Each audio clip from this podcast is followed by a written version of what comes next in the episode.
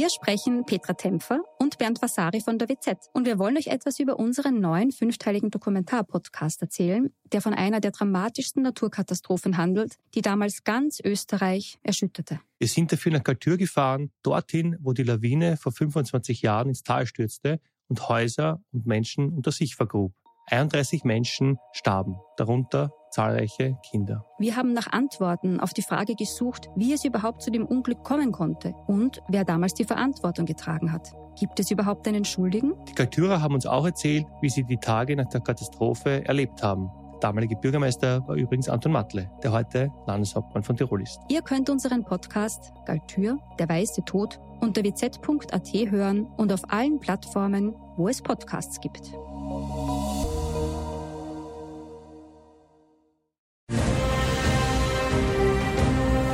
Sie hören stets bereit, den Podcast über Militär- und Sicherheitspolitik. Mein Name ist Herbert Bauer, ich bin Generalmajor im Ruhestand und werde in meinem Podcast militärische und sicherheitspolitische Themen allgemein verständlich erläutern. Grüß Gott und einen guten Tag. Heute möchte ich der Frage nachgehen, warum der Westen der Ukraine Waffen liefert. Dabei möchte ich mich auch der schweren Aufgabe unterziehen, die verschiedentlich geäußerten, oft abstrusen Meinungsstränge zu diesem Thema zu beleuchten. Immer wieder werde ich angeschrieben oder bei meinen Vorträgen angesprochen und mit verschiedenen Theorien befasst, die sich in der sicherheitspolitischen Diskussion der Bevölkerung entwickeln.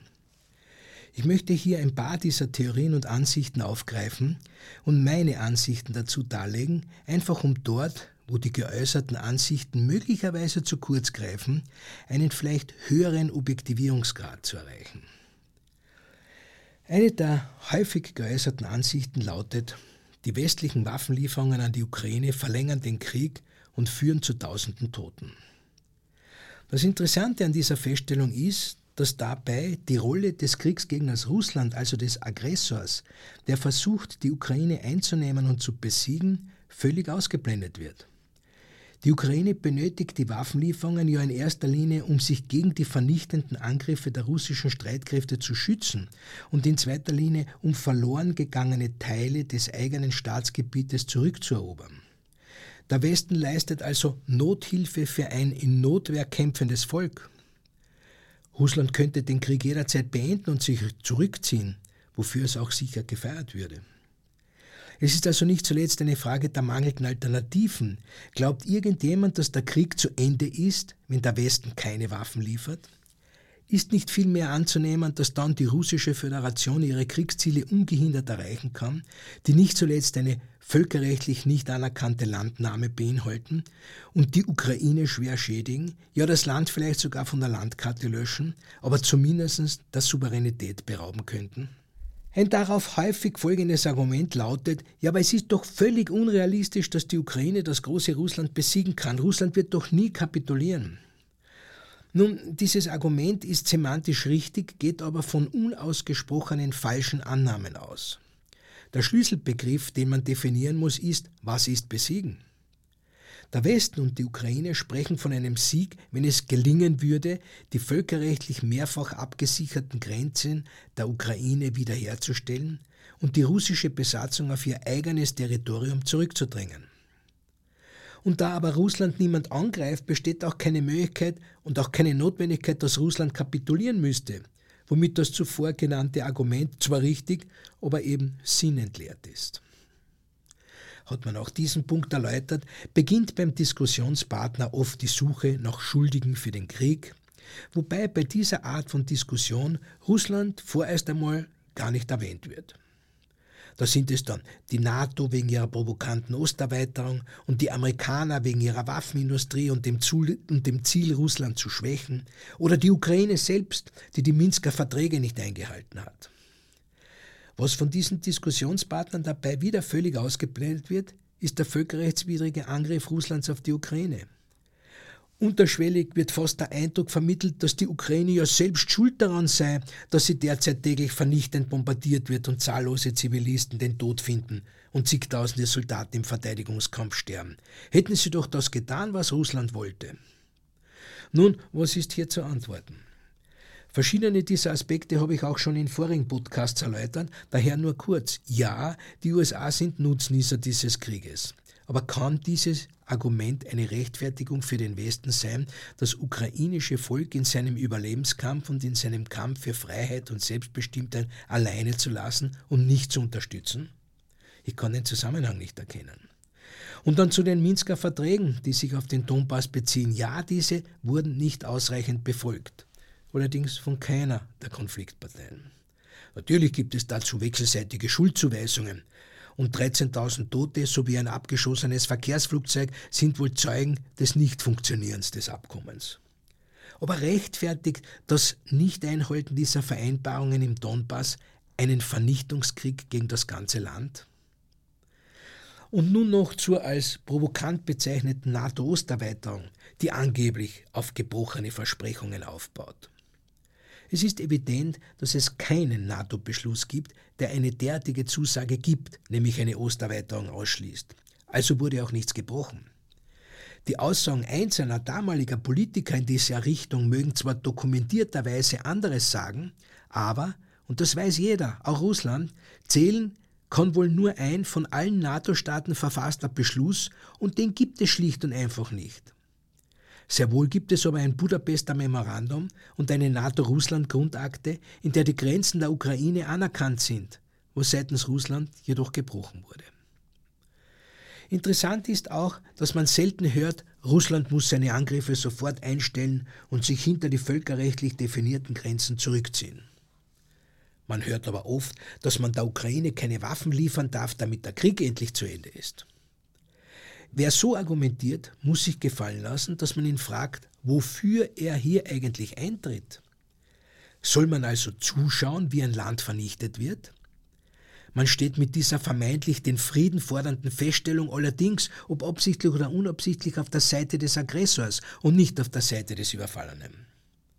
Woher nimmt man die Kühnheit, damit auch indirekt auszudrücken, dass die Ukraine die verlorenen Gebiete gefälligst abschreiben soll und gefälligst auch sonst alles tun soll, was Russland verlangt? Ist das das Selbstbestimmungsrecht der Völker, für das wir uns ja sonst so stark einsetzen? Meiner Meinung nach ist das nicht die Selbstbestimmung eines Staates, wie wir uns das üblicherweise vorstellen. Schauen wir uns aber nochmals die Waffenlieferungen an. Diskutiert wird ja natürlich ganz viel über Kampfpanzer. Aber es werden ja zum Beispiel auch Fliegerabwehrsysteme geliefert. Nun, ich gehe einmal davon aus, dass sich niemand gegen Waffenlieferungen aussprechen wird, die helfen, die ukrainische Bevölkerung gegen die mit Raketen, Drohnen und Bomben geführten russischen Terrorangriffe zu schützen. Und wozu die Panzer benötigt werden, wurde bereits hinreichend in diesem und im vorigen Podcast erläutert. Trotzdem nochmal kurz zur Erinnerung. Panzer werden zur Abwehr der Angriffe benötigt und zur Rückgewinnung verloren gegangener Gebiete. Wobei letzteres mit der vom Westen in Aussicht gestellten geringen Menge an Rüstungsgüter mehr als fragwürdig hinsichtlich eines Erfolgs erscheint. Nun, im Gefolge der beabsichtigten Lieferungen kommt es zu einem logischen Phänomen, welches aber einige Leute in blankes Entsetzen versetzt. Es wird eine Ankurbelung der Rüstungsindustrie verlangt. Nun lassen Sie mich das einmal von einem ganz sachlich nüchternen Standpunkt erklären. Der Westen hat aufgrund der langen Friedensperiode, Gott sei Dank gab es diese, in der utopischen Erwartung, dass es in Europa keinen Krieg mehr geben würde, in den letzten Jahrzehnten eine systematische Abrüstung betrieben und sich damit militärisch, man muss fast sagen in unverantwortlicher Weise, fatal geschwächt. Russland andererseits hat übrigens spätestens seit 2014 eine systematische Aufrüstung betrieben, deren Auswirkungen nun erkennbar werden. Wenn nun der Westen, nicht zuletzt aus moralischen Gründen, seine Waffen an die ums Überleben kämpfende Ukraine abgeben muss, wird er selbst noch schwächer und verliert Substanz in seiner Verteidigungsfähigkeit. Es ist also ein Gebot der Stunde, die abgegebenen und noch abzugebenden Rüstungsgüter zur Wiederherstellung der eigenen Verteidigungsfähigkeit zu ersetzen, was aber mit den derzeitigen Rüstungsstrukturen nicht in der erforderlichen Zeit geleistet werden kann, weswegen eben eine Ankurbelung verlangt wird. Russland selbst hat auf Kriegswirtschaft umgestellt und produziert mit Schwergewicht und im Schichtdienst rund um die Uhr das benötigte Gerät für den Krieg. Wenn man weiß, dass auf beiden Seiten auch bereits tausende gepanzerte Fahrzeuge vernichtet wurden, jedoch keine Kriegspartei ihre Ziele erreicht hat, ist nachvollziehbar, warum auch das ausgefallene Gerät ersetzt werden muss. Die Russen tun das einerseits durch die erwähnte erhöhte Produktion und andererseits durch das Verschieben von Reserven aus dem Osten in den Westen. Etwas, was die Ukraine nicht leisten kann. Nun, das sind zwar keine erfreulichen Perspektiven, aber sie sind logisch und sie werden stattfinden, egal ob der Einzelne dafür oder dagegen ist. Es lässt sich eben nicht immer alles verhandeln und ausreden, wie wir in unserer Kultur oft fälschlich annehmen, sondern jegliche Politik folgt Interessen und diese werden verfolgt und bedient. Oft werde ich dann gefragt, ob man als Bürgerin oder Bürger aber nicht doch etwas gegen den Krieg tun kann. Beim ersten Mal habe ich noch mit der Antwort gezögert aber inzwischen kann ich sie schon überlegterweise geben. Nein, nichts außer beten. Letzteres erscheint mir angesichts der Opfer beider Seiten, also der Toten Russlands und der Ukraine, mehr als angebracht. Und das Nein ist bittere Realität. Es gibt Realitäten, die man schlicht und einfach akzeptieren muss, da das Leben nun mal so ist, wie es ist, und wir lernen müssen, mit solchen Situationen zu leben und sie auszuhalten. Natürlich könnten viele Leute im geschützten Rahmen unserer friedlichen Welt, weit ab vom Kriegsgeschehen, ohne Sorge um ihr eigenes Leben auf die Straße gehen und dem vom Volk gewählten Politikern im eigenen Land lautstark mitteilen, dass man ein sofortiges Ende des Krieges fordert. Dazu wird gesungen und getanzt und es werden aussagekräftige Plakate mitgetragen. Aber was wird das verändern? Natürlich kann man auch von den eigenen Politikern verlangen, keine Waffen zu liefern, was Österreich ohnehin nicht tut. Aber das wirft dann schon die Solidaritätsfrage auf. Ob und warum man ein ums Überleben kämpfendes Volk im Stich lassen möchte. Denn wenn man der angegriffenen Kriegspartei Ukraine die Hilfe verwehrt, ist das wohl eine weitreichende Begünstigung des Aggressors und seiner Absichten. Und weil ich zuvor unsere friedlichen Umstände angesprochen habe, ja, in Österreich oder Deutschland oder der Schweiz kann man sich gegen Waffenlieferungen aussprechen, ohne Konsequenzen fürchten zu müssen. Aber das Verständnis für eine derartige Haltung wird sich zum Beispiel in den baltischen Ländern, in Polen und in Finnland in Grenzen halten. Diese Länder unterstützen ganz klar aus Sorge um die eigene Sicherheit und aus Solidarität den Abwehrkampf der Ukraine, ohne darüber zu diskutieren. Die baltischen Länder und Polen, die die Gefahr aus dem Osten nie ganz ausgeschlossen haben und daher den Schutz des Verteidigungsbündnisses der NATO gesucht haben, oder Finnland, welches nun ebenfalls seine Sicherheit im Bündnis anstrebt. Und genau diese Sicherheit war und ist ja auch der Grund für das Interesse der Ukraine, der NATO beizutreten, um eben in den Schutz des Bündnisses zu kommen, was aber seitens Russland als eine die eigene Sicherheit bedrohende Provokation gesehen wird und im Moment natürlich ohnehin ausgeschlossen ist. Wenn man dann in der Diskussion diesen Punkt erreicht hat, kommen neue Argumente auf den Tisch. Ja, warum muss denn die Ukraine in die NATO? Kann sie nicht neutral wie Österreich oder die Schweiz sein? Nun, wie wir aus der Geschichte wissen, schützt die Neutralität nicht vor Angriffen. Wie Belgien, die Niederlande und Luxemburg im Zweiten Weltkrieg leidvoll erfahren mussten. Wenn es sich nämlich aus der Interessenslage eines Angreifers ergibt, ein Gebiet beherrschen zu wollen oder zu müssen, wird er einmarschieren und die Neutralität ignorieren, sie ist eben kein Schutz. Sollte mir jetzt jemand die Schweiz entgegenhalten, die in keinem Weltkrieg angegriffen wurde, darf ich auf den ersten Teil meines vorigen Satzes hinweisen, nämlich wenn es im Interesse des Angreifers liegt, wird er die Neutralität ignorieren. Offensichtlich war die Schweiz nicht im Interessensfokus der Angreifer. Weil aber auch die Schweiz weiß, dass die Neutralität selbst keinen Schutz darstellt, ist sie einzigartig hochgerüstet, um ihre Neutralität auch militärisch verteidigen zu können. Nun, eine da und dort ventilierte Neutralität der Ukraine wäre wohl nur eine Scheinlösung, die der Ukraine nicht annähernd die gleiche Sicherheit bieten kann wie ein erfolgreicher NATO-Beitritt, der jetzt allerdings in die Ferne gerückt ist. Wenn man von der Ukraine erwarten sollte, dass sie neutral werden möge, ändern sich aber die derzeit jeweils gestellten Vorbedingungen für die Verhandlungen nicht. Russland wird die annektierte Krim und die ukrainischen Oblaste Luhansk, Donetsk, Saporischia und Cherson, die völkerrechtswidrig in die russische Föderation eingegliedert wurden, nicht aufgeben. Die Ukraine wird sie auch nicht aufgeben, sondern sie will sie zurückhaben. Hier ist also eine Forderung nach Neutralität für die Ukraine nicht hilfreich. Es steht uns aber wohl auch nicht zu, für die Ukraine entscheiden zu wollen. Entscheiden zu wollen, dass sie auf diese Gebiete verzichten soll, um Friedensverhandlungen beginnen zu können. Und den Verlust der verlorenen Gebiete indirekt dadurch herbeizuführen, indem man der Ukraine keine Waffen liefert, steht uns auch nicht zu. Bei den Waffenlieferungen taucht dann noch ein anderes Argument auf, nämlich dass die europäischen finanziellen Hilfsmittel seitens der Ukraine für das Bezahlen der amerikanischen Waffen verwendet werden. Ja, das stimmt. Und wo ist das Problem, möchte man fast fragen, aber ich bemühe mich um eine sachliche Antwort. Eine Hilfe wird in der Regel in vergleichbarer Verhältnismäßigkeiten der Staaten geleistet und natürlich am Bedarf des zu Unterstützenden orientiert. Mit anderen Worten, ist ein Staat in der Lage, die von der Ukraine benötigten Waffensysteme zu liefern, kann er das zu seinen Bedingungen machen. Er kann sie schenken, verließen, verkaufen. Kann ein Staat die Systeme, die benötigt werden, nicht liefern, wird er sich an der Finanzierung der Lieferung jenes Staates beteiligen müssen, die liefern, der liefern kann. Anders formuliert, da Europa durch systematische Abrüstung der eigenen Kapazitäten nur bedingt in der Lage ist, mit Waffensystemen zu unterstützen, muss es sich eben finanziell an der Unterstützung der Ukraine durch die USA beteiligen. Die kann nämlich liefern. Allerdings auch nicht unbegrenzt.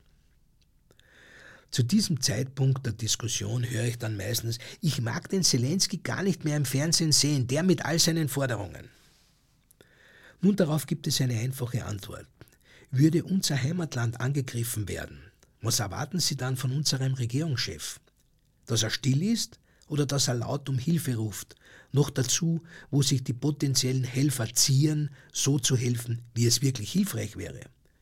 Ganz zu schweigen davon, dass wenn man nicht präsent ist, man sehr schnell vergessen wird, was aber für das ukrainische Volk fatal wäre. Vollzähligkeit soll sei hier auch erwähnt, dass die Ukraine natürlich nicht frei von Verantwortung ist, dass es Korruption gibt, dass der Kampf im Donbass ab 2014 mit großer Brutalität geführt wurde, dass auch hier Kriegsverbrechen begangen werden können. Aber die Ukraine hat nicht ihre seit 1994 garantierten Grenzen überschritten. Und die Ukraine hat nicht ihrerseits Russland angegriffen. Viele der hier dargestellten Anti-Waffenlieferungsansichten, sofern sie nicht von Provokateuren und entlohnten Influencern geäußert werden, entspringen allerdings der Ohnmacht des Einzelnen, das Geschehen zu ertragen und gleichzeitig aber dem Willen, etwas zu einer Lösung beizutragen. Nun, diese verständliche Situation und dieser verständlichen Situation kann man aber wohl nicht dadurch beikommen, dass man seine Forderungen nur dorthin richtet, wo man glaubt, dass sie eher gehört und angenommen werden. Es ist also sehr einseitig, bei den demokratisch gewählten Regierungen gegen die Waffenlieferungen des Westens zu demonstrieren, wenn man nicht auch gleichzeitig Russland auffordert, die Angriffe einzustellen und sich hinter die völkerrechtlich anerkannten Grenze vor Kriegsbeginn zurückzuziehen. Wenn man nicht beides zugleich fordert, muss man sich den Vorwurf der Einseitigkeit, ja der mangelnden Neutralität gefallen lassen. Natürlich wird auch dieser Krieg früher oder später mit diplomatischen Gesprächen über Waffenstillstand, ja vielleicht sogar über eine neue Friedensordnung enden. Aber diese werden erst dann erfolgversprechend begonnen und geführt werden können, wenn es eine klare militärische Entscheidung gibt, auf der man aufbauen kann. Bis dahin bleiben nur Hoffen und Beten. Das ist die bittere Realität.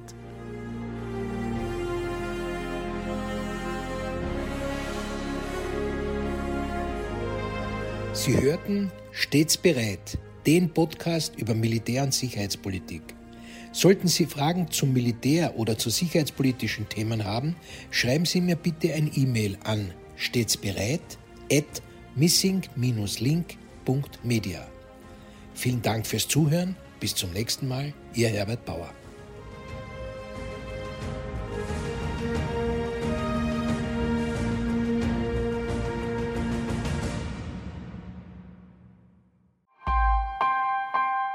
Missing Link